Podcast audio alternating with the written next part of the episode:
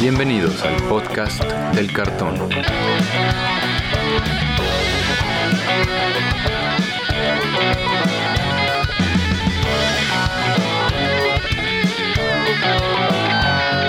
Arrancamos. ¿Qué tal amigos? Bienvenidos de nuevo al podcast del cartón, el podcast donde platicamos sobre todo lo que tiene que ver con el juego Magic the Gathering.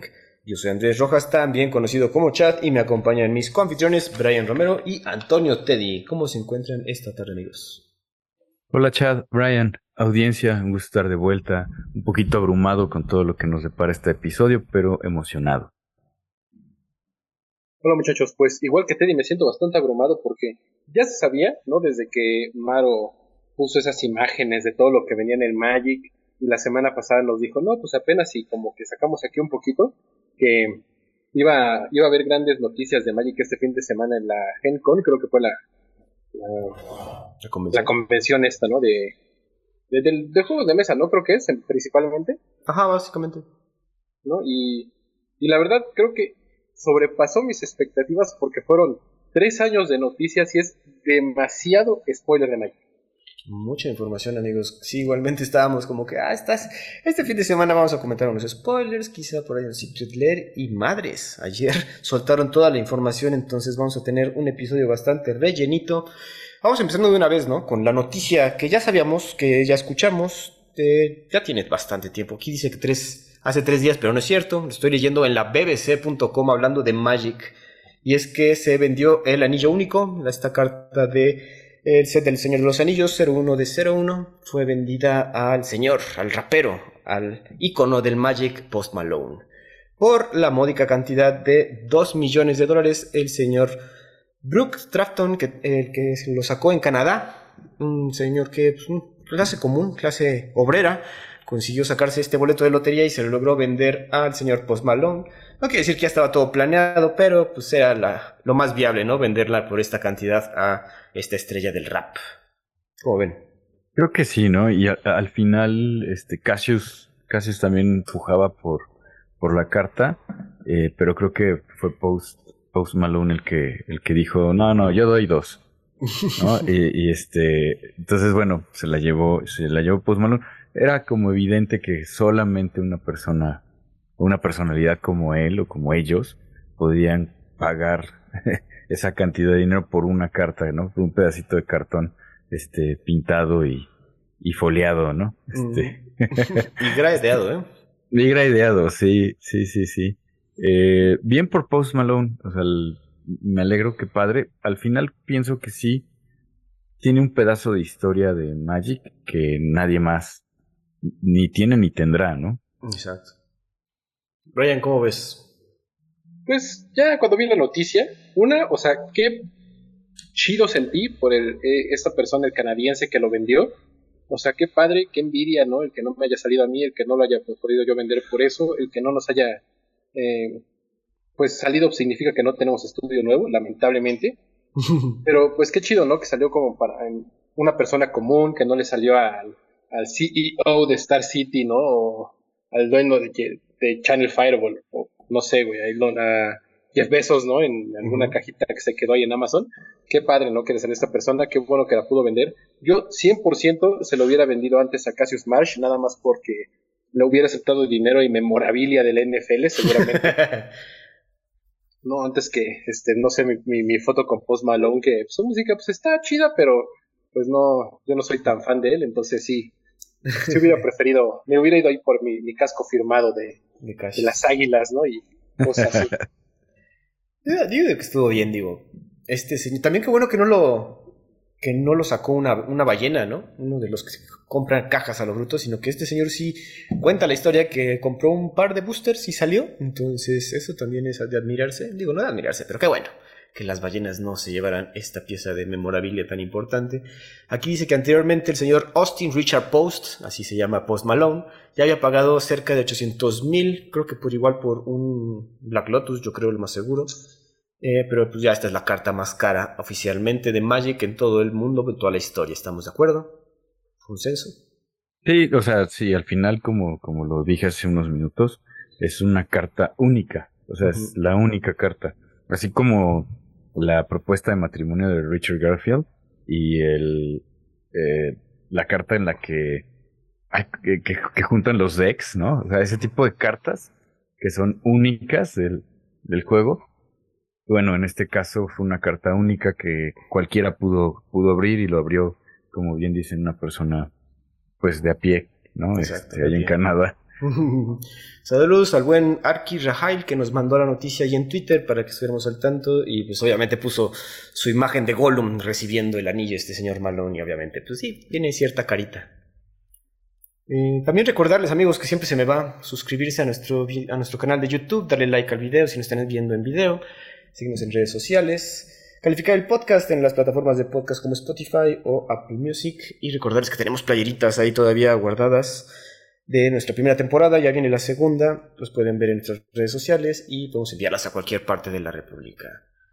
Y creo que ya es hora de irnos al GenCon, todo lo que se anunció, pero no sin antes hablar de un hurto, un robo, señores. Se llevó a cabo un robo en esta, en esta convención tan importante. Y es que, ¿qué se robaron? Pues uno pensaría que dinero, que, algo, algo importante, ¿no? Pues no, cartitas, cajas y cajas de boosters. No han dicho que, que, ¿Qué juego? Obviamente lo más seguro es que sea Magic.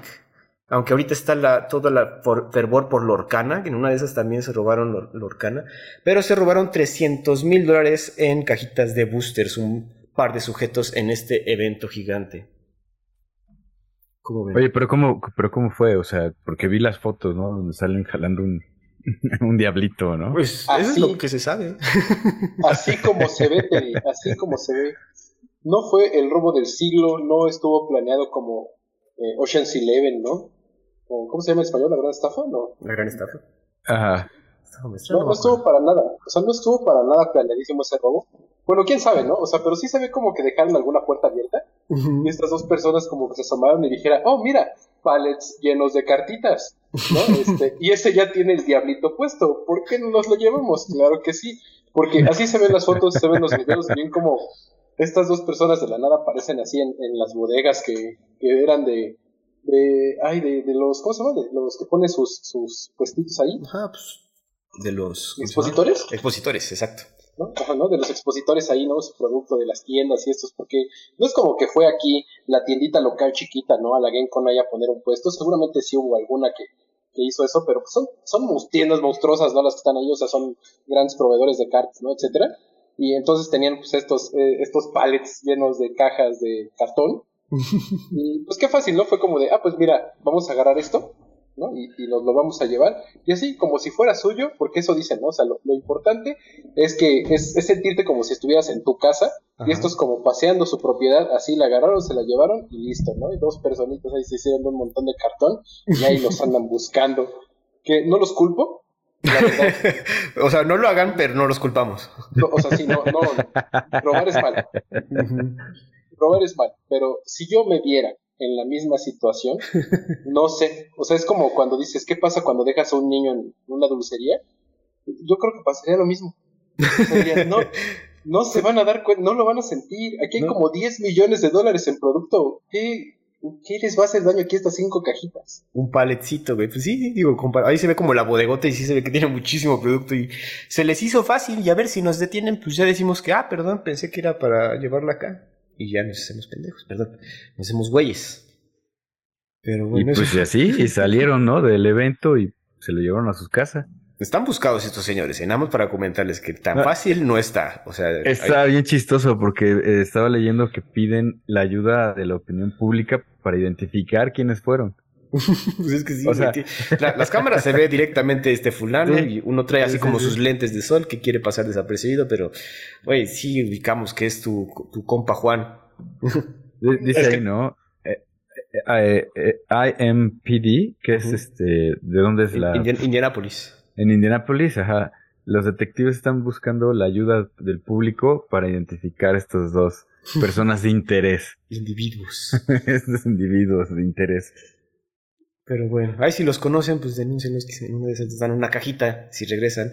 Oigan, ¿y vieron todo el asunto de Lorcana en el Gen Con? ¿Estuvieron al tanto de eso? Sí. Eh, sí, yo sí, yo sí vi las filas, filas y filas interminables de gente formada para comprar el producto.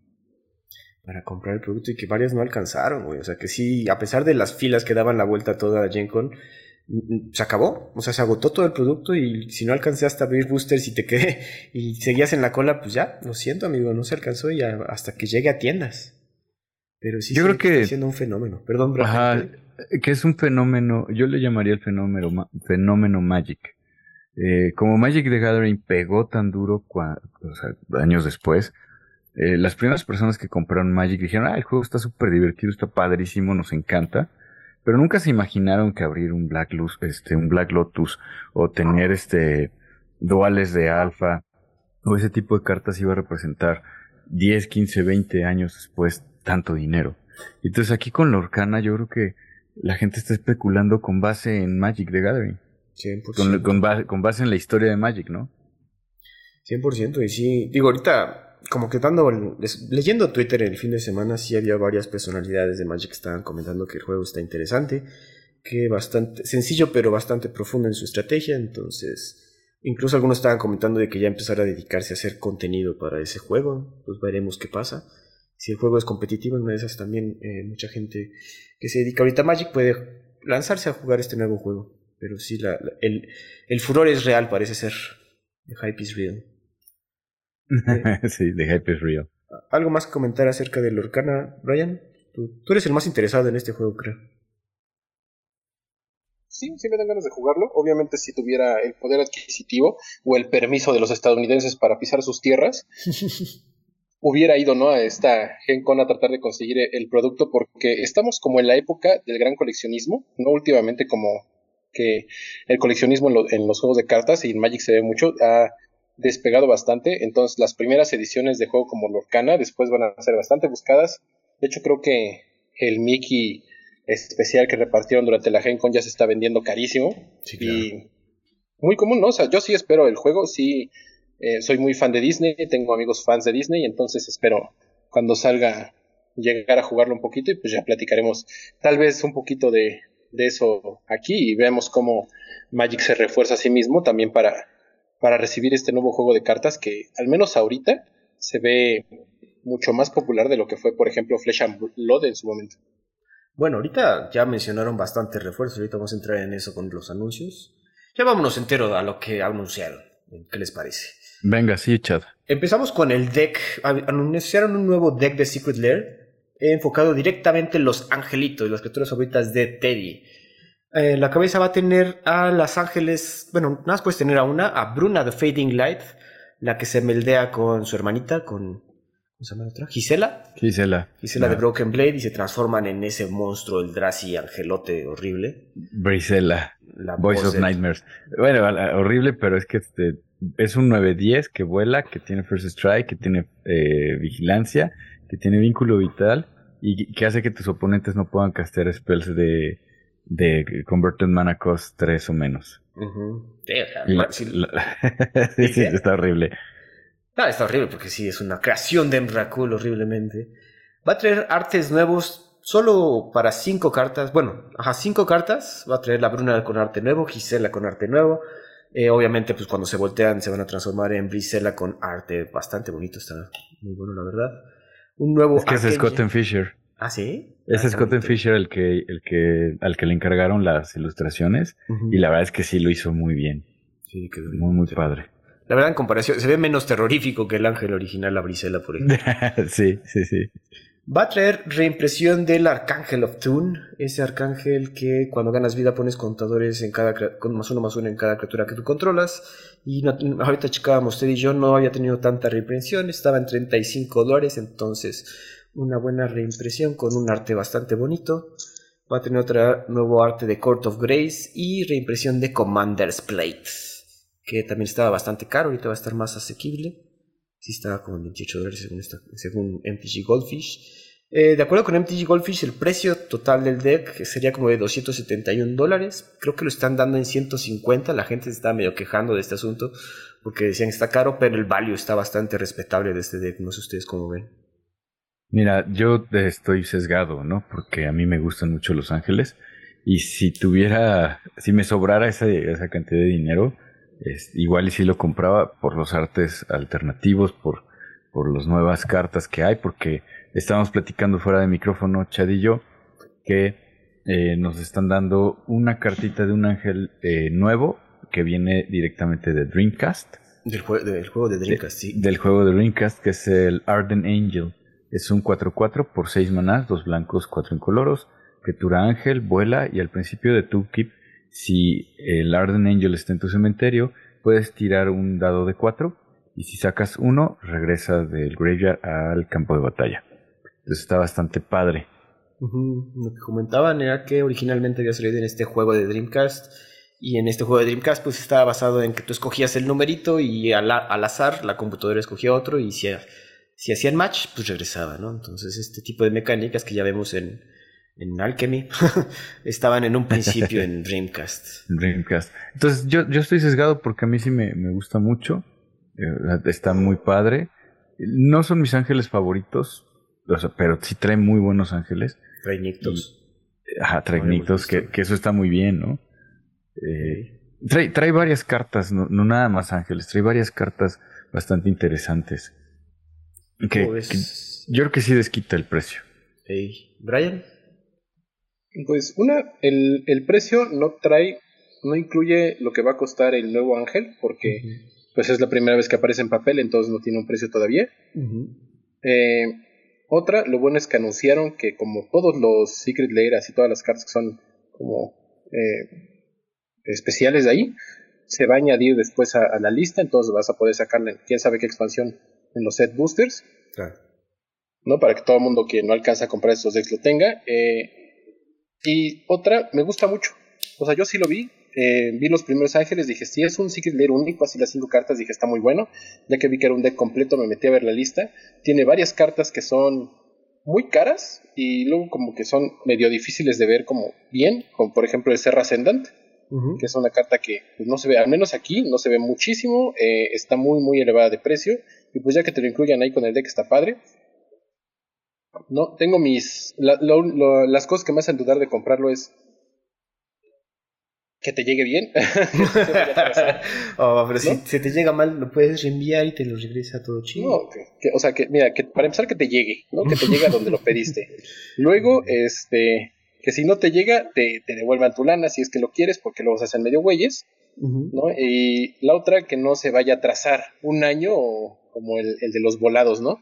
Porque quién sabe, ¿no? O sea, todo puede pasar con esto de los Secret Lays, todavía no, no es el mejor haciendo envíos eh, Wizards of the Coast ni como haciéndose responsable de muchísimas cosas ni de evoluciones, etcétera, pero ya eso es tema para otras cosas, pero en general yo la verdad, teniendo el dinero, sí lo compraba porque se ve muy padre, se ve muy interesante, siento que no, no, no sé si, si está confirmado que nada más son las únicas cartas con arte diferente. Sí, eso sí, son las únicas artes. Sí, está 5. Me hubiera gustado ver una Nictos, ¿no? Y así este, un Sol Ring especial para el de Ángeles. Y está chido, o sea, la verdad sí. A mí me han gustado mucho los ángeles desde que empecé a jugar Magic. Nunca los he coleccionado porque hay muchísimos coleccionistas de ángeles y siempre, nada más. de repente están bien caros por eso. Sí, dije, no, nada más te peleas. Sí, sí, coincido contigo. Yo, la verdad es que empecé coleccionando ángeles y cuando tuve que deshacerme de la mitad de mi colección, cuando, cuando regresé dije, no, ya no. O sea, si hay algo que me gusta mucho son los ángeles y si me gusta mucho el ángel lo agarro, pero ya no colecciono por la misma razón que tú, Ryan. Igualito. Pero este es, este es un buen, este es un muy buen commander como para agarrar, comprarlo, enmicarlo, este, y ya con eso jugar con tus amigos se me hace como de un nivel bastante casual, excepto las, las veces que empieces con tierra Serra Ascendan.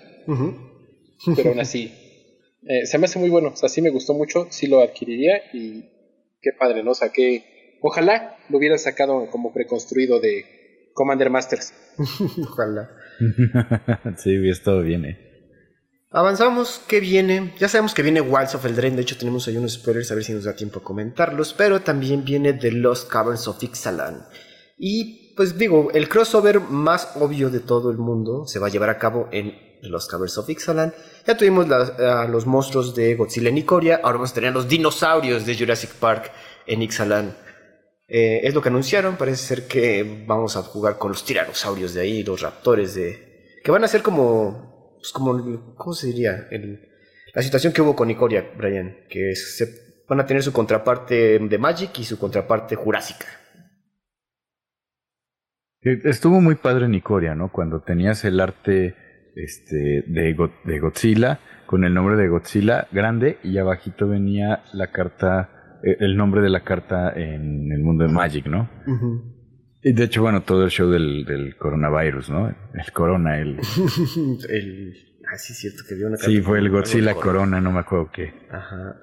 Según, según yo entendí, no sé, no sé si, si vaya a ser como los de Corea. Según yo, va a ser como los de Transformers. Ok.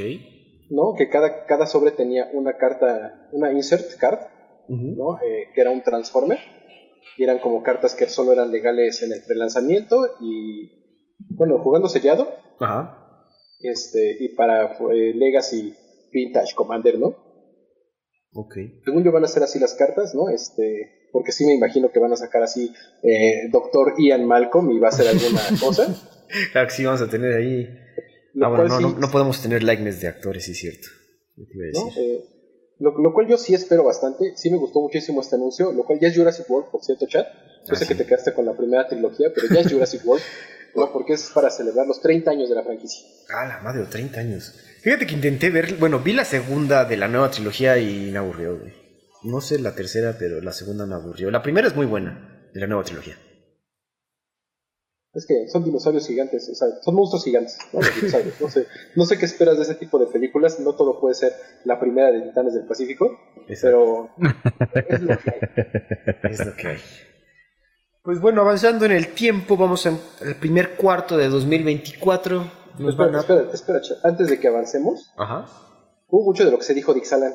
Ajá, ajá, ¿qué más? ¿no? De hecho, dentro del lore, y lo digo porque vamos a tener capítulos de lore de, todo esto, con el Drain empieza la historia nueva. Ah, sí. Como este, esta, esta gran historia, eh, como lo fue lo de Nicole Bolas, el plan de Nicole Bolas, lo que fue los, los Eldrasis, lo que fue Pirexia, empieza con el Drain este, va a seguir así en, en, Ixalan y, va a durar tres años, pero cada año van a haber como historias también propias, ¿no? Que, van a salir. Este, Todo arranca en, el Drain y luego para Ixalan dijeron que el nuevo, la nueva expansión de Ixalan, y aquí, y aquí empiezan como que los cambios en diseño, eh, la estaban haciendo no pensando que fuera Ixalan, ¿no? Todo el diseño de las cartas, todo como que la idea del plano, toda la idea de, lo que iba de lo que iba a ser las cavernas superiores de Ixalan, lo empezaron a hacer y después como que dijeron, oye, como que esto quedaría muy bien para que fuera Ixalan.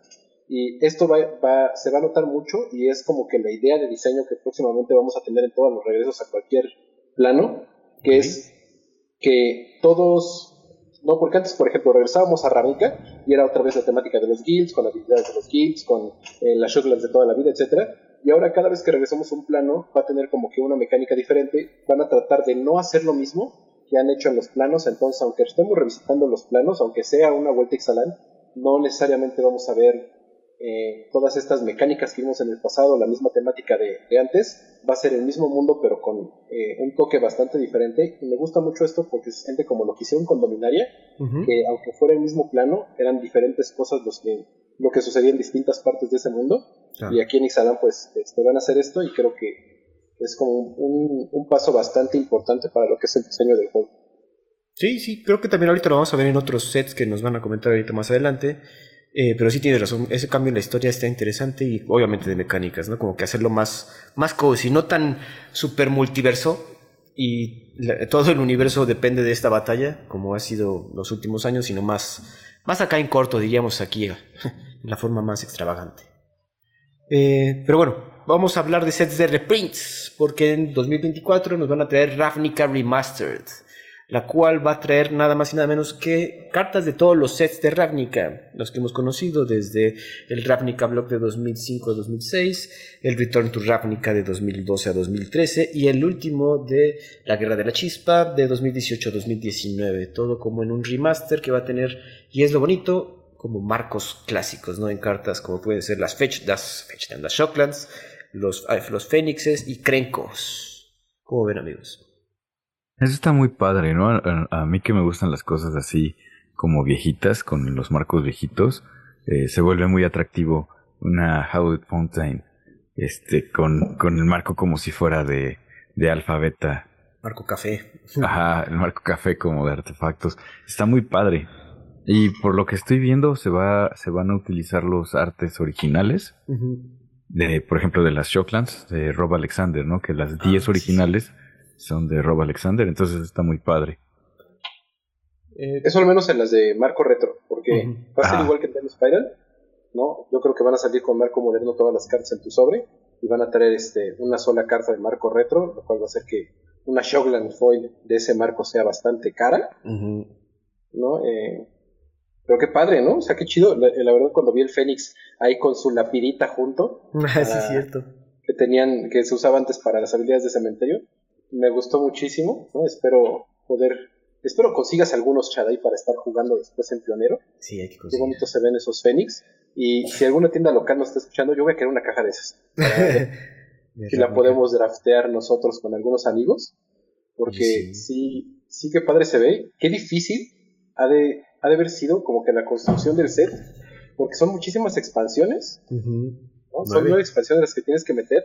Y pensando que cada una como que tiene un, un, un, un enfoque eh, pues raro, ¿no? Porque no puedes meter como dredge, ¿no? La, eh, el- mucho dredge, ¿no? Como que en las cartas porque no, no, no se no se equilibra con nada, ¿no? Como que no, no hace sinergia con, por ejemplo, las cartas de World of the Spark, ¿no? Entonces sí, hay que ver cómo van saliendo y espero también nos den Placewalkers con ese tipo de marco viejo. Esperemos a ver. También está bien interesante. En mi experiencia, yo compré eh, Time Spiral Remaster y no me arrepiento para nada. La verdad es que disfruté mucho la caja, la compré con un amigo y abrirlo y rememorar y, abrir un Tarmogoyf, ¿no? En aquel momento fue, muy padre. Entonces, igual que, que tú, Brian, este, si quieres conseguimos una, caja y, la drafteamos o a ver qué. Que sí, está muy padre este, este tipo de sets de remasters. Me gusta. Pero bien, amigos, esperemos que sí se arme la cajita. Igual en el primer cuarto de 2024, el siguiente set será Murders at Karlov Manor. Y lo describe Wizards como un set, un premier set que va a estar eh, ubicado en el plano de Ravnica. Obviamente la familia Karlov tiene que ver. Pero que no va a ser, como bien dice Brian, englobado completamente todo en el plano, sino más bien específicamente en un misterio de asesinatos en esta mansión de los Karlov. Así lo describen, va a ser como estilo Clue, parece ser algo así, tienen la idea como de investigar cosas así medio raras. El backdrop es lo que nos comenta Mark Rosewater, que como ven ustedes amigos. Pues mira, y lo iba a comentar con el remaster, pero igual lo comentamos con este tipo de sets. Eh, Ravnica es un, es un plano consentido de la gente. A mí la verdad es que me gusta mucho Ravnica. Me gusta, yo creo que tanto como Dominaria. Sí, yo creo que sí, tanto como Dominaria. Entonces es- está padre y está interesante que eh, desarrolles una historia más corta, más, más pequeña, dentro del plano más grande, ¿no? Entonces está, eso está interesante y está padre.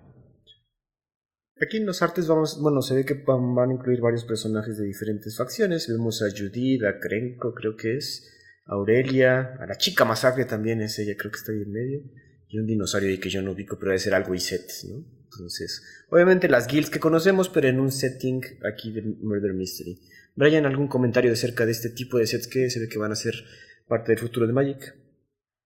Pues me gusta mucho lo- el acercamiento que le están dando porque eh, me recuerda a la- las primeras novelas de, de Ravnica, que eran, ¿no? Lo platicamos en, el episodio de Lord de Ravnica, eran como de, investigación, ¿no? Era de- del detective aquí buscando resolver eh, un caso. Y re- ahora toda la expansión va a ser como eso, ¿no? La- las investigaciones, ¿no? Se va a tratar eh, de, de un set como bien dices, ¿no? Este, basándonos en Clue. ¿no? En la investigación de estos asesin- asesinatos, que una de las preguntas más eh, grandes que se está haciendo en, en las redes sociales es ¿a quién? Al que asesinaron, o a quiénes, ¿no? Claro. Y me gusta mucho, ¿no? Porque pues te dicen, no es un regreso a Ravnica porque no va a tener el enfoque de los guilds, va a tener el enfoque de esta investigación con personajes conocidos de, del mundo de Ravnica, entonces lo cual significa que vamos a, no va, no va a haber Shockland seguramente, ¿no? Tal Ah. vez este saquen como un tipo de tierra especial que investigue o algo así. Y Ah, bueno. me gusta, ¿no? Seguramente vamos a regresar a los tokens de pista. Claro. 100% al mismo tiempo que van a sacar este producto, van a sacar otro aparte, pero dice que no tiene, no va a ser exactamente de Magic, se llama Ravnica Clue Edition, un producto multiplayer que va a ser una experiencia única y parecida más al juego, obviamente, de Hasbro Clue, ¿no? De, ¿Cómo se dice en español? ¿Quién lo hizo? No, ¿cómo se llama? No, no me sé el nombre del juego en español. Seguramente se llama ¿Quién fue? ¿Quién fue esa? Algo así seguro. Creo que sí, ¿quién fue? no sé, la verdad. ¿Estás inventando? Oh, Brian, sí, uno pensando que sí. Pero bueno. Y no, de repente nos escriben aquí nuestros amigos de Perú que nos escuchan, ¿no? Dicen, no, sí, aquí sí se llama ¿Quién fue? Club, no sé, no, no, creo, creo, que nunca he visto uno, ¿eh? He visto miles de Monopolis en Ajá, pero yo tampoco. Super y venta, pero Club no recuerdo haberlo visto. Muy pocos, la verdad.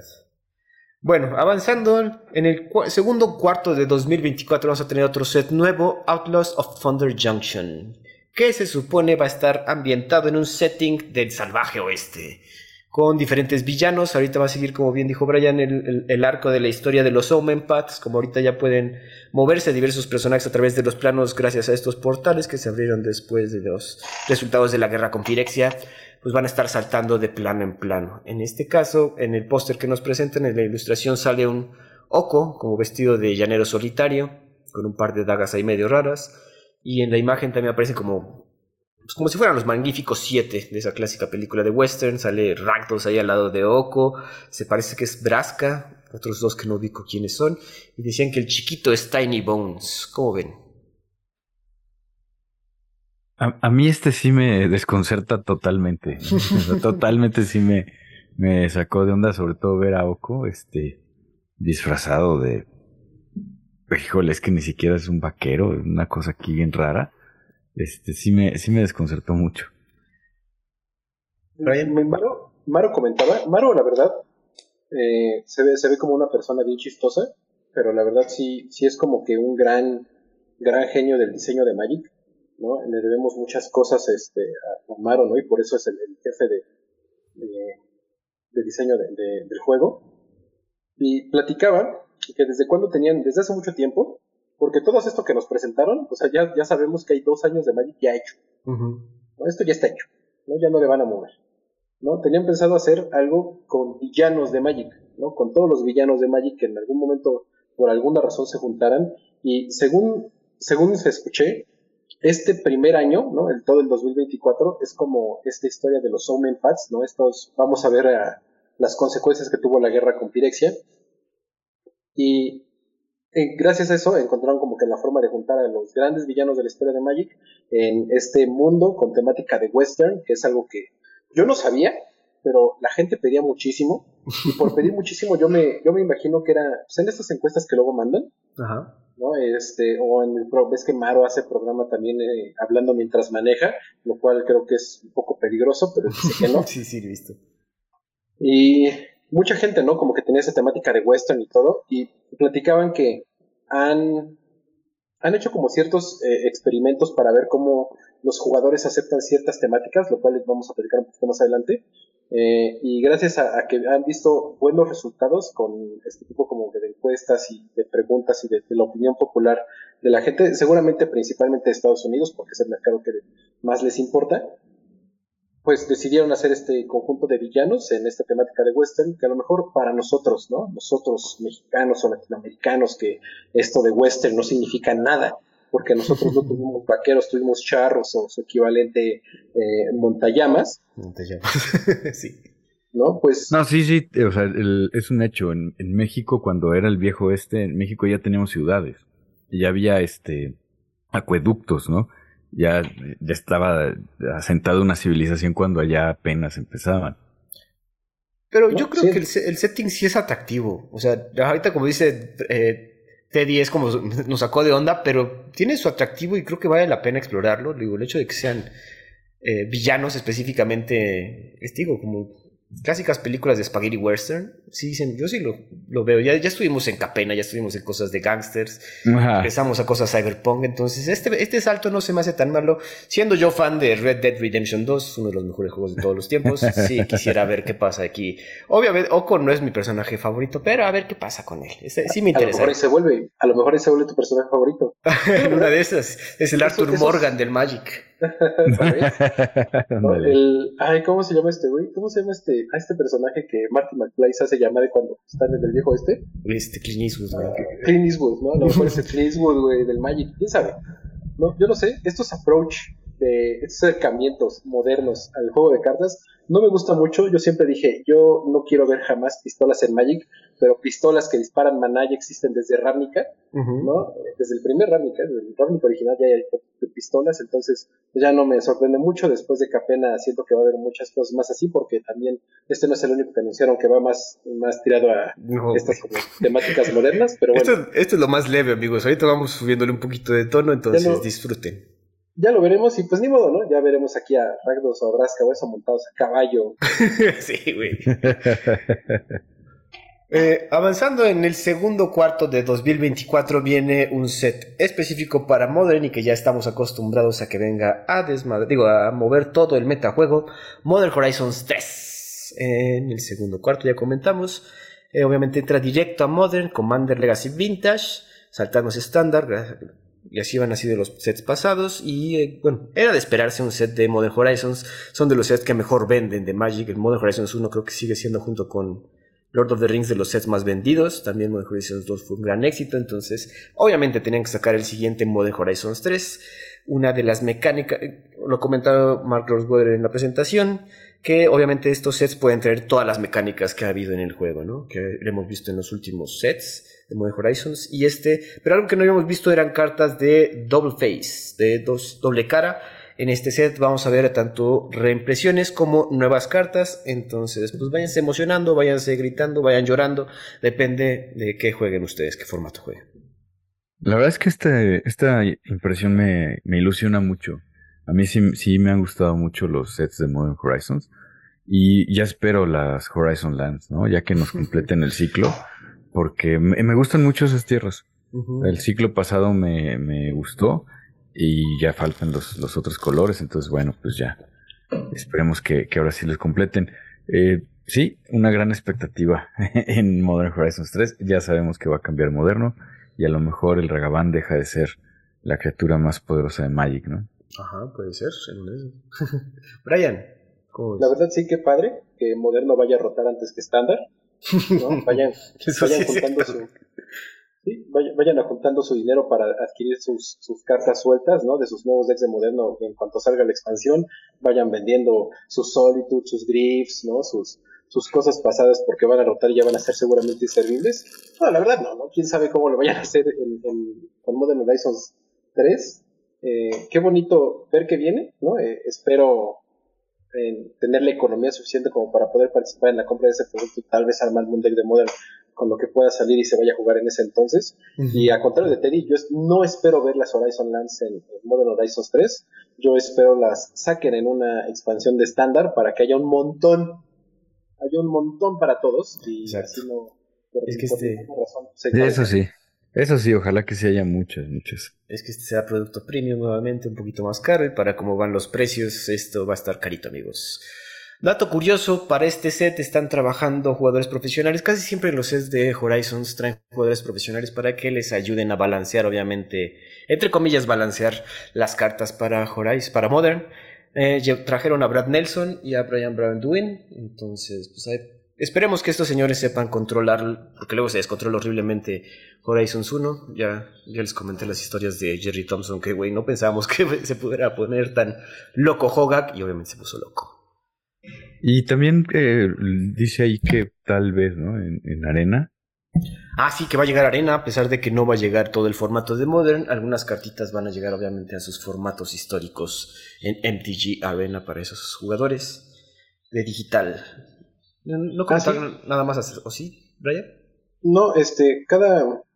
El anuncio de la GenCon tenía a los involucrados en físico, en Arena y en Universos Beyond. ¿No? Entonces, este, de los lanzamientos de Universe Beyond fueron como esta, esta combinación con Clue para Rámica, lo de Jurassic World con Ixalan.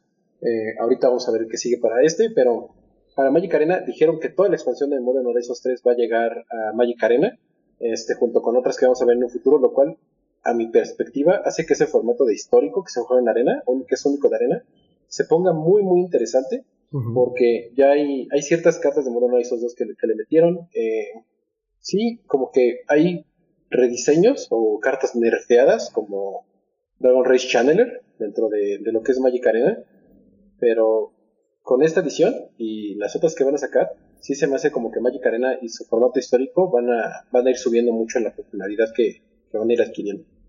Exacto, que ahorita está peleado con Explorer, posiblemente el Pioneer, que se va a volver eventualmente.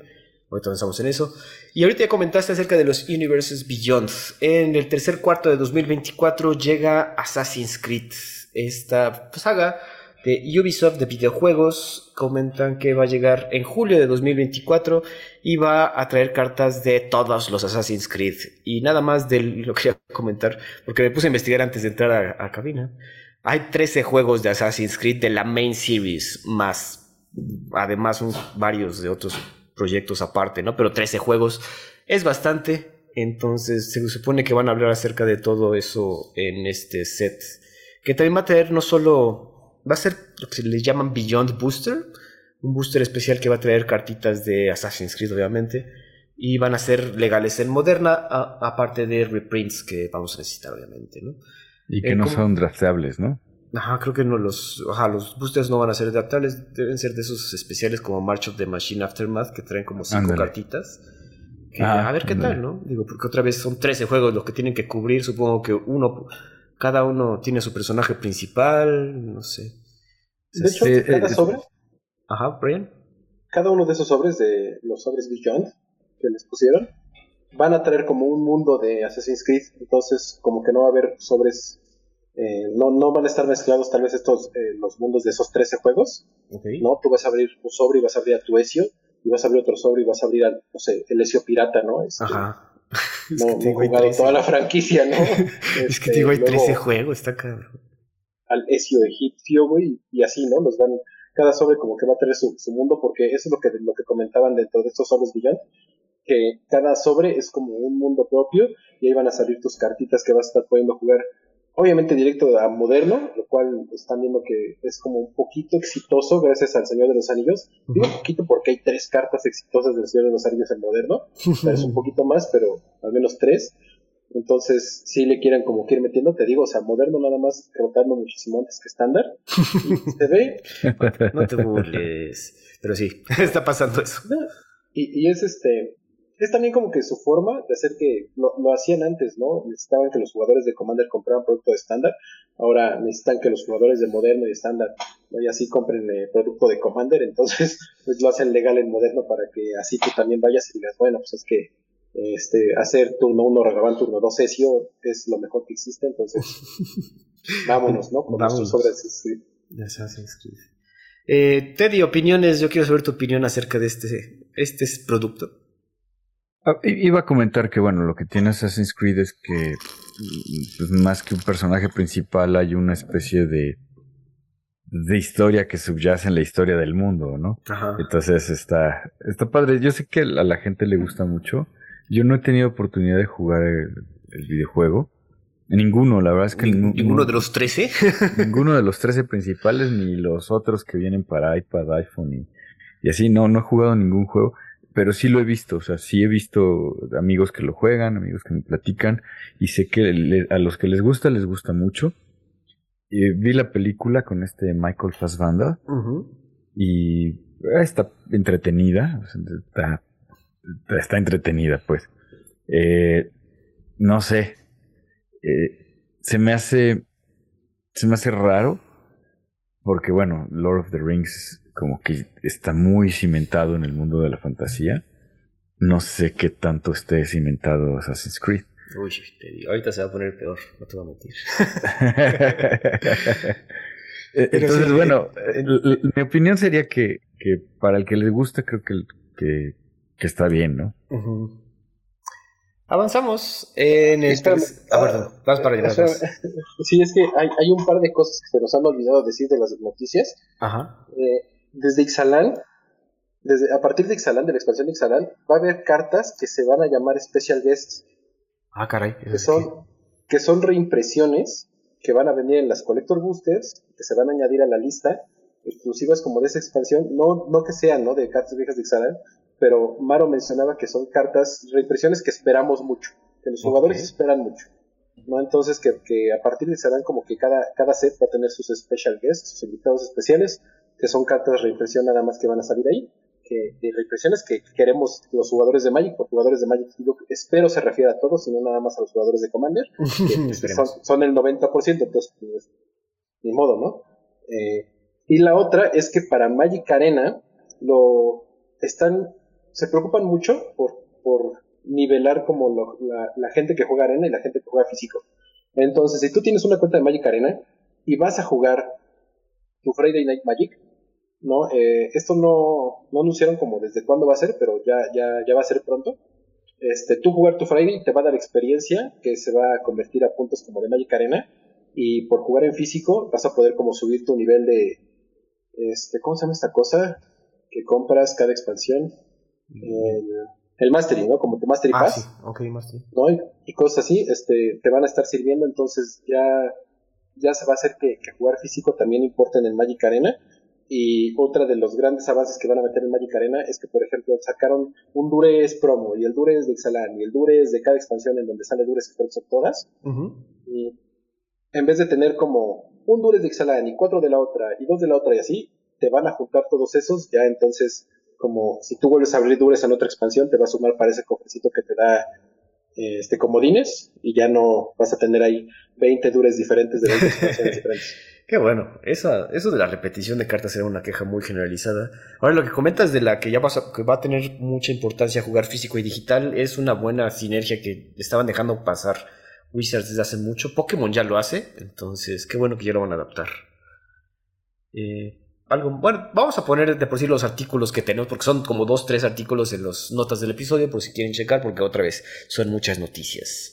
Empezando el tercer cuarto de 2024, vamos a un nuevo plano llamado Bloomborough, el cual, según esto, no va a tener personajes humanos, todos los personajes van a ser animales antropoformizados, como ratoncitos, ¿qué más? Ardillas, gatos, yo creo, obviamente. raccoons, este, mapaches, aves.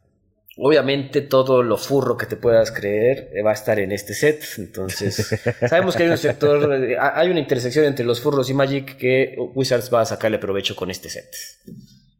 eso es lo que parece, ¿no?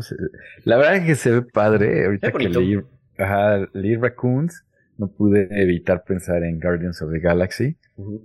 Y Rocket Raccoon y este el pato, no me acuerdo cómo se llama, y Cosmo. Howard Duck. Howard Duck. Eh, Cosmo es, es, perro, ¿no? Bueno, es perra. Pero, pero Howard Duck y Rocket Raccoon son animales antropomorfizados. Ajá. Antropomorfizados, ajá. Y, y, bueno, me acordé de ellos, ¿no? Entonces, eh, si va por ahí, tal vez me guste. Ajá, digo, es como va a ser todo cute, yo creo, todo el set. Hemos visto, las imágenes que hemos visto es una ratita con una espadita bien enfrentándose a un señor lobo, entonces está interesante. Brian, comentarios. Justo esa fue la opinión de Maro, que este es el ser más bonito, el set más bonito de la historia de Magic. Eh, el Drain estuvo muy bonito, entonces no sé qué tan más bonito vaya a estar este. Eh, la imagen promocional que sacaron, que es este ratoncito con una hoja como capa, peleando con un lobo lleno de fuego, ¿no? O como lo conocía mi abuelo cuando se subió al monte, el diablo. sí. Sí. No, pues eh, me, este, no, me gustó mucho, o sea, el arte se ve muy padre. Eh, yo soy un mago, ¿no? De, jugando como, como jugador de Magic, soy un mago que, le está interesando ahorita más los humanos que otra cosa. Entonces, cuando me dijeron que no iba a haber humanos en esta expansión, dije, ay, me voy a tener que armar mi deck de ratoncitos con espadas. eso va No, eh, se ve muy padre, ¿no? Entonces, con, conejo, no me digas eso. No me vayan a sacar una reimpresión de un Viserdrix usable. Porque no sé legendario, güey. Van, a, van a sacar un Viserdrix legendario para que armes Commander, güey.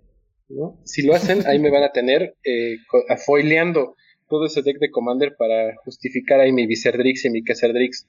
Este, y que no existen foil, ¿no? Y, los tenga, pero sí, o sea, sí, sí suena como que una muy bonita expansión de Magic, ya lo veremos el próximo año.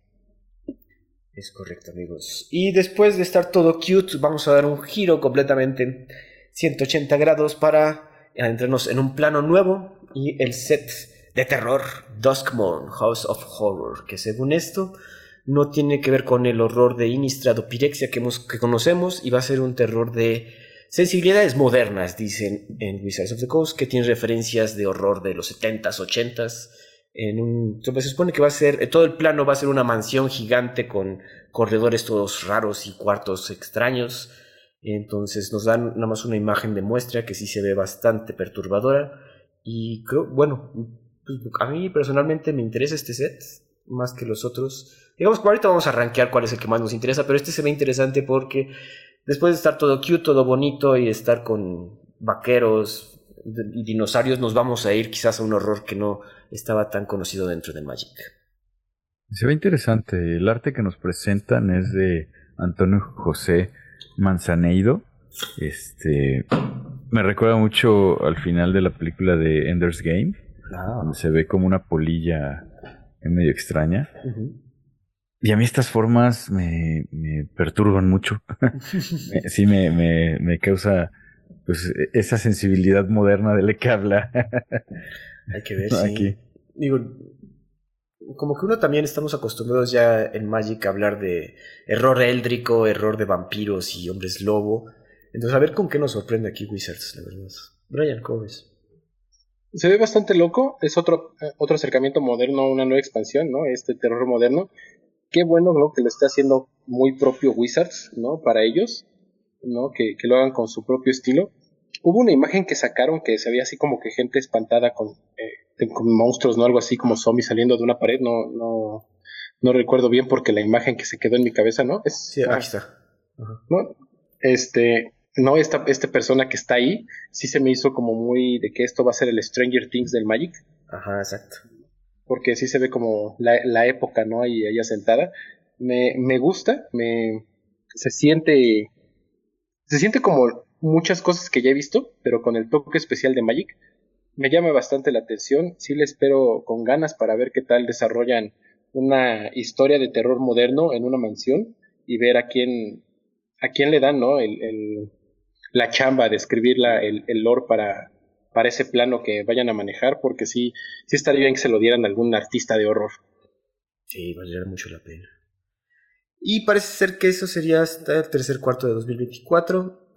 comentaron ya cerca de 2025, nada más nos dieron como los nombres. Obviamente los nombres código porque no hay todavía el nombre conciso ni arte todavía para los siguientes sets. Sin embargo, para 2025 comentan que iniciamos con Innistrad Remastered, no sé si comentaron algo específico sobre eso, Brian, ¿tú qué te acuerdas? Pues nada más que iba a ser lo mismo, ¿no? Que los remasters que, hemos visto, lo que va a ser en Ravnica, todos los Sinistrad eh, juntos, ¿no? Con cartas especiales, este, obviamente seguramente van a tener aquí el, marco antiguo, ¿no? Porque qué padre, ¿no? Poder ver como hombres lobo, cartas que se transforman con marco viejito. Eh, creo que va a ser el momento eh, exacto para armar el, el commander de hombres lobos que, que siempre ha querido la gente y, conseguir algunos vampirillos por ahí, sí. Eh, y seguramente no va a traer ahí sus Snapcasters para ese entonces más baratos porque van a ser más basura. Entonces, sí, sí sus líneas del velo y aquí sus cosillas, eh, pero nada más.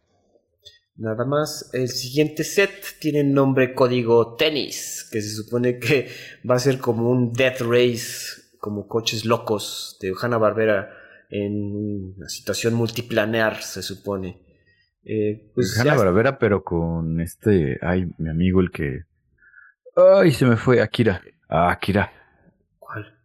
Akira. Ah, bueno, también. Akira, ¿no? Ah, es que aquí nos presentan. Y así, ajá, nos presenta, digo, también como Tron, ¿te acuerdas de esa película de También, como. Se ve que como, se están basando en esos pues en esos conceptos, aquí el arte que nos ponen es como de un coche todo diabólico con un monstruo ahí trepado, una, como dice Teddy, una motocicleta de la película de Akiba o, de Tron. No sé cómo ustedes, grandes este, ñoños que somos, no, dicen, no, que de aquí, de aquí, así la primero que se me vino a la mente con esta, así que dicen, no, pues es la carrera con todo mezclado y así de, de chile, de mole y de dulce en todo, dije, esta es la carrera de Ready Player One. Ah, también.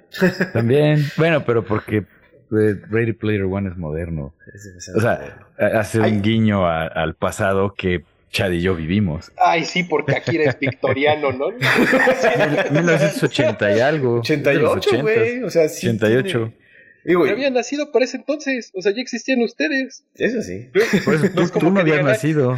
No, pero pues no, no es como que ustedes vayan a algún lugar y dijeron, ah, ya entró la, gente clásica. No, que no. Obvio, no. O sea, porque esto también, o sea, se ve moderno, o sea, se ve muy moderno. La, o sea, la emoción de Maro, de, de, todo esto que se viene, yo estoy sintiendo que ya llegaron así los ejecutivos de Wizard, no hicieron su junta, ¿no? Se van a todos los que hayan visto la película de Barbie, así, esas personas de Mattel, lo mismo de Hasbro, ¿no? Toda la gente aquí con traje sentada en su mesita. Llegó Maro, se sentó y dijeron, Maro, ya no te vamos a dejar hacer un set, ¿no? Todas esas expansiones de broma ya no, entonces ahora lo vas a tener que meter todas esas ideas en las expansiones de Magic en general y esta es la primera. Oye, oye Brian, ¿y ya te diste cuenta que quizás aquí vas a tener que coleccionar, va a tener el crossover con Hot Wheels? Sí. ¿Y, ¿Y ya lo planeaste? Sí, sí, o sea, ya, esto, ya, ya pensé, o sea, qué horrible va a ser que tener que sacar la carta y que seguramente Hot Wheels te dé el carrito en físico. Estaría increíble. Y, y, ya me van a ver ahí con mi maletita llena de carritos para ir a jugar el Commander de vehículos Z-Race. me voy a sacar así. Cuando baje mi carta, como si fuera Yu-Gi-Oh!, en vez de holograma, mi carrito en físico, ahí ponerlo. Vámonos. Es correcto. Para los que no saben, Brian también es muy fan de los Hot Wheels, gran coleccionista de los Hot Wheels, entonces sabe que este set va dirigido para él. Mira, Mark Roswell escucha el podcast, entonces sabe que este set es para ti. Eh, seguimos con otro set que se llama nombre código Ultimate y básicamente regresamos a Tarkir. Lo mejor de pues, los dos veces que hemos ido, no, una vez que hemos ido a Tarkir, tanto Dragons como Kans. Eh, nada más, no información que hayan dado, Brian, creo que no, ¿verdad? No dijeron nada, solo lo, único importante, decían que no podían decir como muchas cosas que ya saben y que ya tienen en el papel, ¿no? Ahí, o en piedra, vamos a decirlo. eh, solo una, que este es el inicio de la historia de la tormenta de Tarkir. Ok. ¿no? Si no me recuerdo el nombre que le dieron eh, a esta historia, como que se acaba el de los Omen Pads, se empieza la tormenta de, de Tarkir. Eh, es un año, De los dra Dragonstorm. El, le ponen Dragonstorm. este Dragonstorm. Ajá, ¿no? De la, la, el, la, historia de Dragonstorm, creo que es un año la que dura lo, lo de los Omen Pads, un año que va a ser lo del Dragonstorm y así como, como va a ir siendo. Ándale. Sí, sí, así. Este, entonces aquí empieza con Tarkir, se dice, no, pues es el regreso a Tarkir, va a haber algunos dragones, no se mencionó muchísimo más, pero con esto se anunció que en Magic Arena va, se va a lanzar todo Tarkir. O ah. sea, la, la, la, expansión completa de, del viejo Tarkir se va a lanzar eso significa que vamos a tener Fetchlands para jugar histórico en Magic Arena, lo cual te digo que lo vuelve muchísimo más gustoso y, y en, en, histórico. Y a ver qué tal no se va manejando eso, porque sí se siente que eh, muchas personas que tal vez les guste jugar Modern puedan jugar como Magic Arena en, uh -huh. en, en histórico. Porque para este, este es el 2025, se supone que para finales del 2024 eh, ya va a salir Pioneer, Pioneer Masters. Masters. Ajá. Pioneer Masters para que va a terminar como que de lanzar todas las cartas que le hacen falta al formato de Explorer para que ya tengas completamente pionero en Magic Arena. Es correcto, pero es que le digo, son tantas noticias que está en otro artículo, no lo pusimos antes, pero dice al final de 2004 el plan es que tengamos por lo menos todos los decks meta de Pioneer en Magic Arena, no todas las cartas, pero sí todos los decks, la, todas las cartas que importan, perdón. y con esto va a traer Pioneer Masters que va a incluir para pues para todo, para arena, básicamente, ¿no? Ya se ha hecho de Amonkhet Masters, Kaladesh Remasters, entonces vamos a ese camino de completar pionero en Magic Arena. Y también en 2025 llega el set, la colaboración de Universes Beyond de Magic con la super franquicia de videojuegos Final Fantasy. Lo que se pensaba que en un principio, y yo pensaba en un principio que iba a ser un Secret Lair, no, va a ser toda una, una en un set completo estilo de Lord of the Rings. Y va a traer cartas de cada juego de main de Final Fantasy del 1 hasta el 16, amigos, que es el nuevo que acaban de sacar. Que, pues, es, otra vez es mucha historia si hablábamos acerca de los 13 juegos de Assassin's Creed en sets chiquitos. Por, aquí, por lo menos aquí sí le va a dar un set completo de 340 cartas. Y amigos, estoy emocionado. Yo no soy, yo no tiendo a emocionarme acerca de estos Universes Beyond, pero todo un set de Final Fantasy va a estar cabrón. Va a estar muy interesante. Obviamente todos los personajes de, interesantes de Final Fantasy. Uno no se va a hacer que... Uno no va a hacer infancias inventadas. Uno es de, a partir del 6 al, hasta ahorita. Yo nunca jugué el 5, 4, 2, 3, 1. La verdad. Zafiro. ¿Qué? Exacto. Zafiro. No, y va a salir así el, el Zafiro doble cara y del otro lado el, el ángel de una alita. obviamente tu carta de Cloud, tu carta de Clive, tu carta de... Tantos personajes. La, muchacha, ¿cómo se llama? ¿Tifa? La muchacha. sí, exageraste. Tifa Lockhart, respeta. Tifa, Tifa, justamente. Es, es abuelo diciendo, ay, con tus Nintendos. Básicamente. Te voy a decir que sin miedo a equivocarme, tal vez Final Fantasy sea el videojuego más importante a la fecha creado. O sea, porque marcó un hito, ¿no? RPGs y la manera de jugar y las historias marcaron más de una generación. Eh, yo no fui marcado por Final Fantasy, pero incluso yo que no he jugado Final Fantasy conozco, ¿no? Un poco de... Eh, vi las películas, vi un poco de lo que hay detrás de, Final Fantasy. Entonces yo creo que sí, este es un, eh, un crossover muy, muy relevante, pero hasta dentro de dos años, ¿no? Ajá, finales de 2025 parece ser. Qué bueno, qué bueno, te da tiempo así de ir juntando tu dinerito para poder comprar eso, porque también vienen Secret Layers, ¿no? Del, de Final Fantasy. ¿También? seguramente sí, ¿no? ¿no? Seguramente sí, ah, seguramente sí te los van a dar. no, pero es una expansión completa y tu commander de chocobos no va a salir barato. Exacto. Yo espero que los chocobos sean como los nuevos kobolds del Magic. Entonces, este, a ver qué nos dan, ¿no? La verdad sí, yo de Final Fantasy Ahí jugué el la remasterización del 7. Ajá. ¿no? He jugado muy pocos, ¿no? La, la, los RPGs de, combate basado en turnos no fui muy fan, con excepción de Pokémon, pero de Final Fantasy no me gustaba hasta que ya es como los Final Fantasy modernos. Y pues a ver cómo está toda la expansión, porque si es este, como que sí son es muchísima historia, son muchísimos juegos. Es muchísimo. siento que una expansión no les va a dar para cumplir tanto. Y nos faltó, chat, hablar de los decks de Commander del 2024. De, Ajá. De diversos Beyond también. Ya, pues, aviéntalo, aviéntalo, porque no, no lo trae aquí mi artículo. y es que se vienen los decks de Commander de otra serie de videojuegos que también me tiene emocionados. Maldito Wizards. Los decks de Fallout, esta serie de videojuegos. Otra vez, yo no voy a decir que soy fan colorado de todos los Fallouts y los jugué en computadora. No, yo jugué del 3, 4 de New Vegas y está. Teddy, ¿tú sabes cerca de Fallout? no, no, no, tengo ni idea de qué es Fallout. No manches. O sea, bueno, tengo la referencia de que el Fallout es cuando estalla la Tercera Guerra Mundial y todo, todo se acaba, ¿no? Con bombas pues atómicas, ¿no? Pues es una serie de videojuegos nada más y nada menos que de Bethesda, RPGs eh, en un set post-apocalíptico tras la explosión, obviamente, como dices, de una guerra nuclear. Y pues el, es extraño que quieran meter otra vez este tipo de settings a Magic the Gathering, pero pues ya estamos, ya nos vamos acostumbrando amigos. La verdad uno era escéptico, pero después de ver el trabajo de Wizards en los sets de Universes Beyond, pues, sí ya saben hacer su trabajo y no quiero decir que estoy emocionado, pero sí me gustaría ver qué hacen. Si sacan las Power Armor, si sacan los Death Claws, todos los ghouls que van a traer este...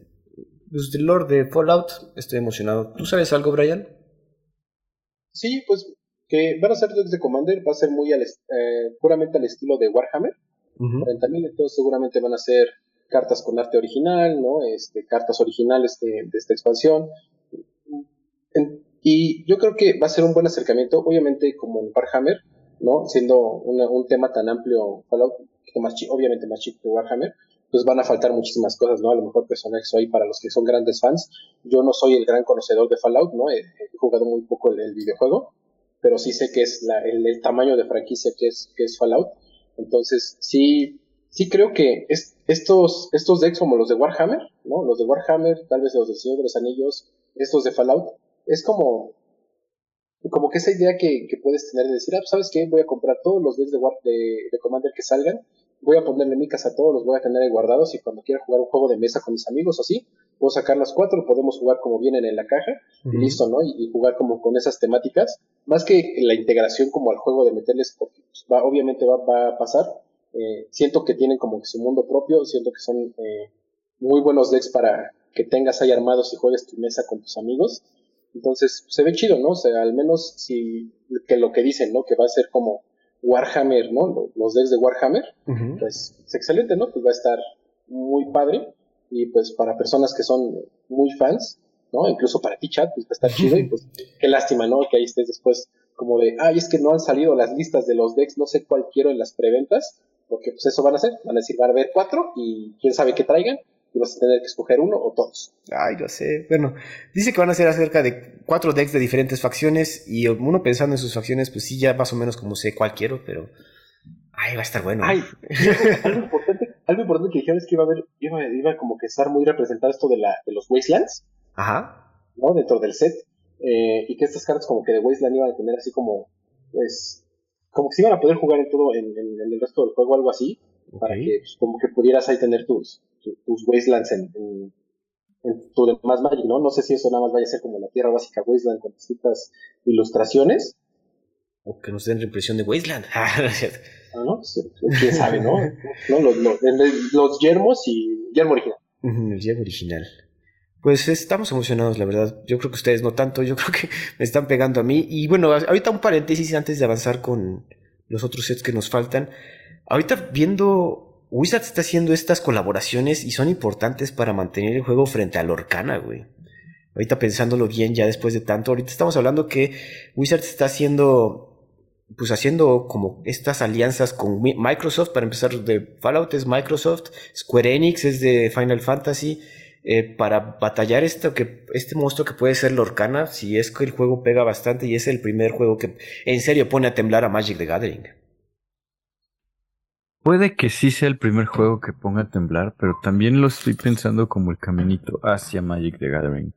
O sea, a lo mejor el mercado es más joven, nosotros porque tenemos esa referencia a lo que platiqué hace, hace unos minutos, que el, el efecto Magic, ¿no? Y ahorita todo el mundo quiere participar de conseguir las primeras cartas porque a lo mejor el juego va a durar mucho tiempo y entonces en 20 años tener tu Mickey Mouse va a ser equivalente a un Black Lotus, o sea, tal vez, eh, pero pienso que el juego no, no lo conozco todavía, a lo mejor mi prejuicio y está, está mal, es que es un juego enfocado a jugadores más jóvenes, precisamente con la, temática esta de, Disney, y que a lo mejor este es el caminito hacia Magic the Gathering. Entonces va a depender mucho de cómo se mercadee y cómo se maneje el Orcana. Va Ay, pues es que es, es el monstruo de Disney. O sea, no, no, no, no sé si, si estén buscando competirle a Disney o estén buscando no caer bajo el pesado martillo de lo que es Disney, porque Disney no busca competir contra Magic, o sea, busca ser su propio monstruo, va a ser su propio monstruo, va a tener sus propios clientes, entonces nada más es, ya no es competirle, es no, pues que no se te vaya la gente para allá. Dale, no caer, ¿no? Pues bueno, ahorita como que bien comentas que yo creo que es que también todos los que se fueron ahorita a atascar de cartas en, la Gen Con, pues no es gente joven, y es puro ruco que quiere apartar de una vez, agarrarse cajas para luego dejarlas marinando y venderlas en cuatro años, algo así, güey. Es, es eso, que como, como en Magic pasó, que mucha gente cuando surgió el juego no lo hizo, porque no sabíamos si iba a durar, si no, de, de qué se trataba Magic the Gathering. Este, ahora los, pues la gente vieja como nosotros, va y quiere entrarle al juego de Lorcana. Y yo creo que no va por ahí. Es mi, idea, ¿no? Muy personal, a lo mejor me equivoco. Pero creo que más bien el, el, asunto es que como es un juego para un mercado más joven, a lo mejor puede funcionar bien para, para Magic y para los dos, ¿no? O sea, Lorcana va a tener su propio mercado, un poquito a lo mejor Pokémon debería preocuparse y, eventualmente van a llegar a Magic. Estoy siendo como muy optimista, ¿no? sí, pero bueno, las corporaciones se manejan de forma misteriosa. Pero yo creo que esta es la respuesta de Magic frente a Lorcana, el hacerse de estas IPs poderosas y estar haciendo. Porque la, verdad, bastante. Eh, esto del Señor de los Anillos le demostró a Wizards que mucha gente regresa a jugar o empieza a jugar por, por estas IPs, güey.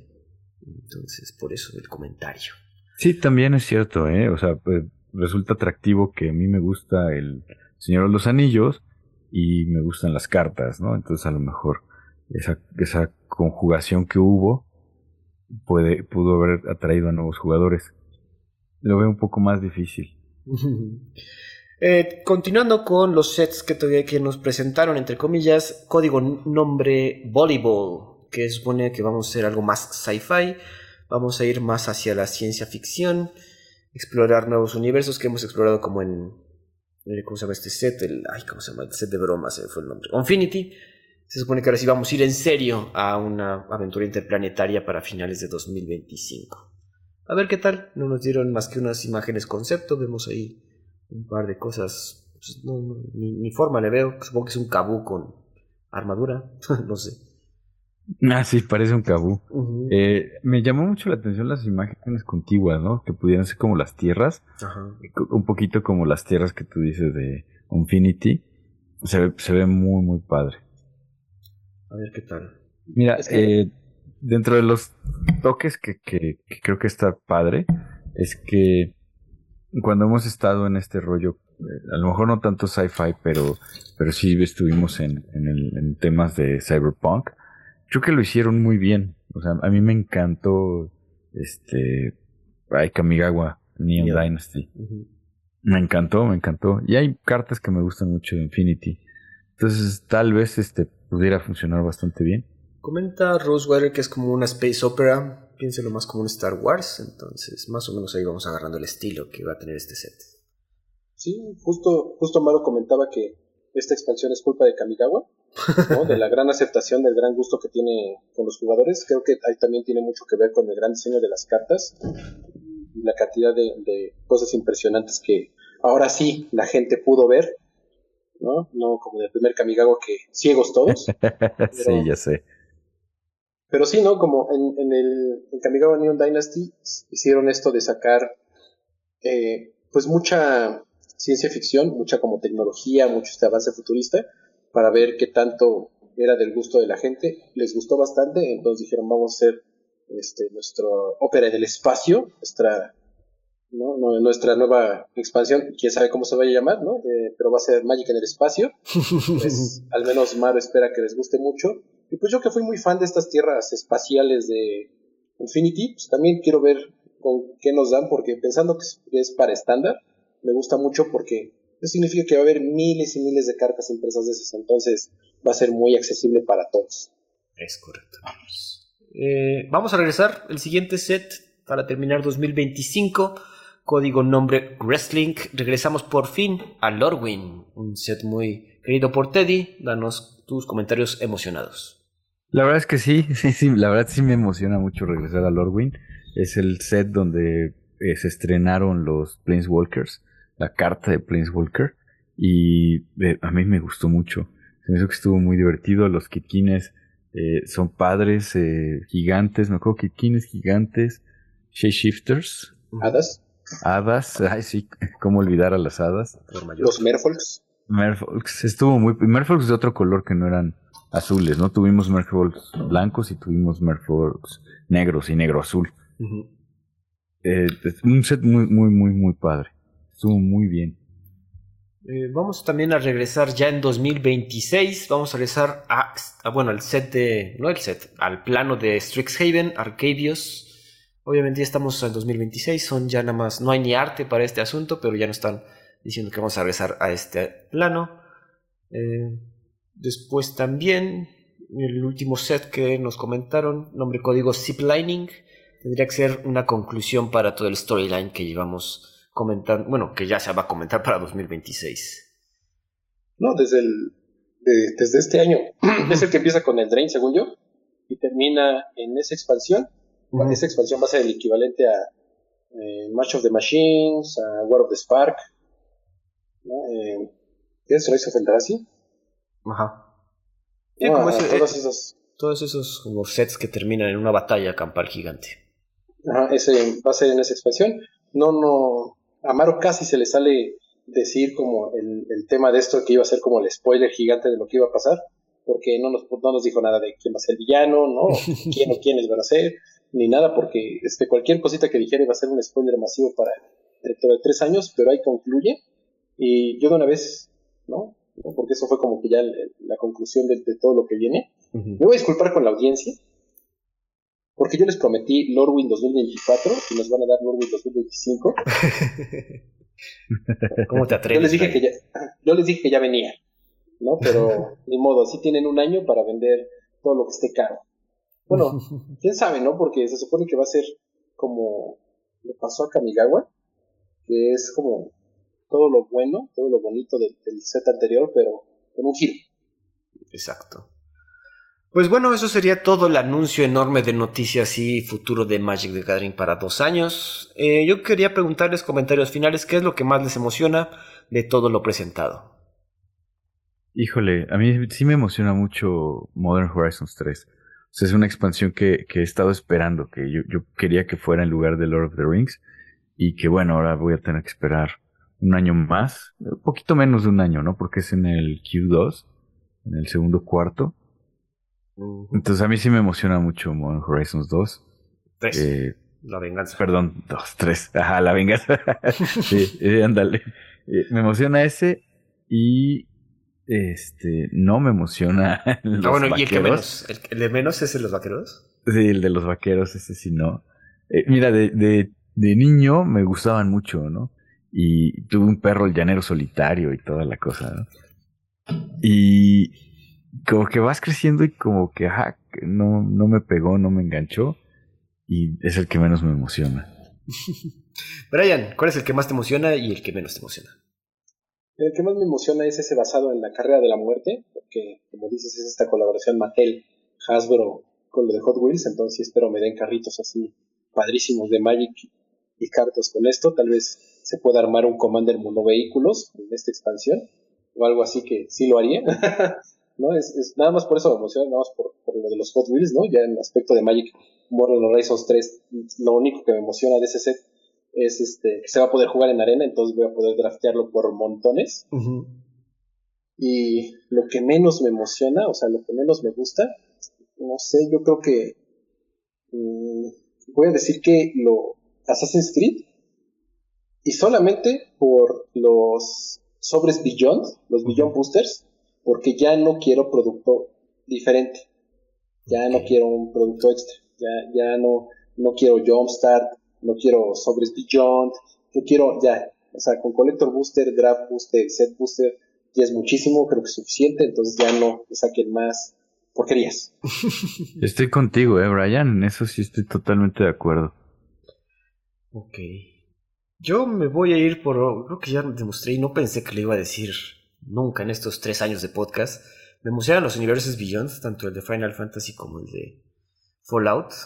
La verdad, ahí sí Wizards supo dónde tirar el anzuelo y caí, horriblemente caí, perdón amigos. Pero sí me emociona todo el asunto de Final Fantasy. Y de forma un poco rara me emociona más que lo del Señor de los Anillos.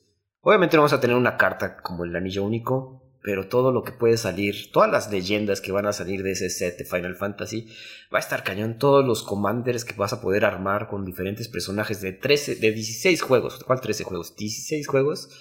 Va a estar bastante interesante. Y pues, todo el lore se presta, o sea, 16 juegos se prestan para mucho tipo de cartas, muchas diferentes formas mecánicas, incluso está cañón. Entonces, eso me emociona igual los decks de Fallout. Vamos a verlos. No sé qué voy a comprar, obviamente, pero sí hay que ir a, eh, como si se ahorrando para la, la cajita de, de, boosters de Final Fantasy. Lo que menos me gusta también estoy de acuerdo con Brian, Assassin's Creed, yo no soy fan de la franquicia, se me hace muy apegada al mundo real, entonces eso como que a mí me desanima un poco, porque obviamente toda la historia que comentan a lo largo de Assassin's Creed tiene que ver con la historia a lo largo de la historia de la raza humana, perdón, estoy repitiendo mucha historia. Eh, y el, el, cambio de producto, como bien dice, los Beyond Boosters, pues no, no, no, no me atrae el asunto. Obviamente hay un traslape muy importante entre jugadores de Magic y fans de Assassin's Creed que Wizard se dio cuenta y va a vender bastante esta cosa. Vas a ver que cuando salga la carta de Leonardo da Vinci y digas, ay, la necesito para mi Corvold, ahí me compran. esperemos que no, esperemos que no, amigos. Eh, ¿Algo más que comentar acerca de todo este anuncio? Ravnica. Ravnica Remaster y regresar a Ravnica. Ah, también. creo que es una de las consentidas, de los planos consentidos. Y este, a mí sí me gusta, sí me, sí me llama la atención ir de vuelta a Ravnica. Perfecto. Pues amigos, que, ajá, perdón, Yo nada más que creo que viene una gran época para Magic y es cosa que le tenemos que agradecer a Lorcana porque siento que van a buscar muchísimas formas de consentir a sus jugadores, los de Wizards of the Coast, si no se le van a pasar al lado de Mickey, porque no hay que olvidar que tienen Star Wars, a todo Marvel, Entonces, ahí, ¿no? Y toda nuestra infancia, ¿no? Porque pues, yo soy muy fan del Rey León y así, entonces, ahí, ¿no? Este, ojalá y, y sí nos den muchísimo a los jugadores, porque si no, miren, se les van a ir yendo por montones. Sí, amigos, hay que irse pensando. Eh, tenemos también spoilers de Wilds of Eldraine. Creo que los podemos guardar para otros episodios cuando ya esté todo más expandido el asunto. El asunto importante que quería comentar es que van a ver un como archivo místico, antes que terminar el episodio, de encantamientos que se va a llamar el Enchanted Tales. Y ya nos presentaron algunas cartas importantes que van a estar en este los masterpieces de Wilds of Eldraine, Greater Auramancy, Rhystic Study, Necropotencia, Aggravated Assault, Doubling Season, Smothering Tide, Curiosity y Prismatic Omen, con un arte como muy del libro de cuento de hadas, pero para niños, ¿no? Que por ejemplo Smothering Tide tiene ahí un, como parece un Pinocho trabajando muy chistoso. ah, el Pinocho hilando, está, está en un telar viejito. Bueno, no es un telar, es, es un donde hilan. Exacto. A mí, eso me encantó. Sé que muchos jugadores se quejan de que Double Season y Modern Tide recién se reimprimieron en Commander Masters y nada más va a salir aquí una expansión de estándar y también van a haber reimpresiones. No, yo nada más veo como pues más accesibilidad para todos esos encantamientos, para todos los jugadores. ¿no? Una lástima para los que los hayan comprado muy caros y, piensen que su diversión no ha costado eso que pagaron. Pero de ahí en fuera, qué bueno, ¿no? buenas reimpresiones, excepto por Ristic Study, que guacala de pollo. Pero de ahí en fuera, mira, ver a esa necropotencia ahí con un cráneo todo de Yosito, qué padre. Y de una vez, de una vez muchachos, porque algo que sacaron es que, van, eh, según yo, estas cartas van a tener su arte alterno de waifus. Ah, ok. ¿No? De, de, de chicas ahí, este, de estas como ilustraciones de japonesas, de las cuales hay mucha gente cochina, ¿no? Que se imagina cosas cochinas y pues... Es eh, no, no, no hagan, no hagan porquerías con el Smothering Tight ahí de, de arte waifu, por favor. Oye, nada más comentar que Ristic Study originalmente era un common y ya está en mítica, amigos. Imagínense el poder de semejante carta que, como bien dice Brian, un guacala de pollo. Gracias, Commander, por volver nuestras uncommons míticas.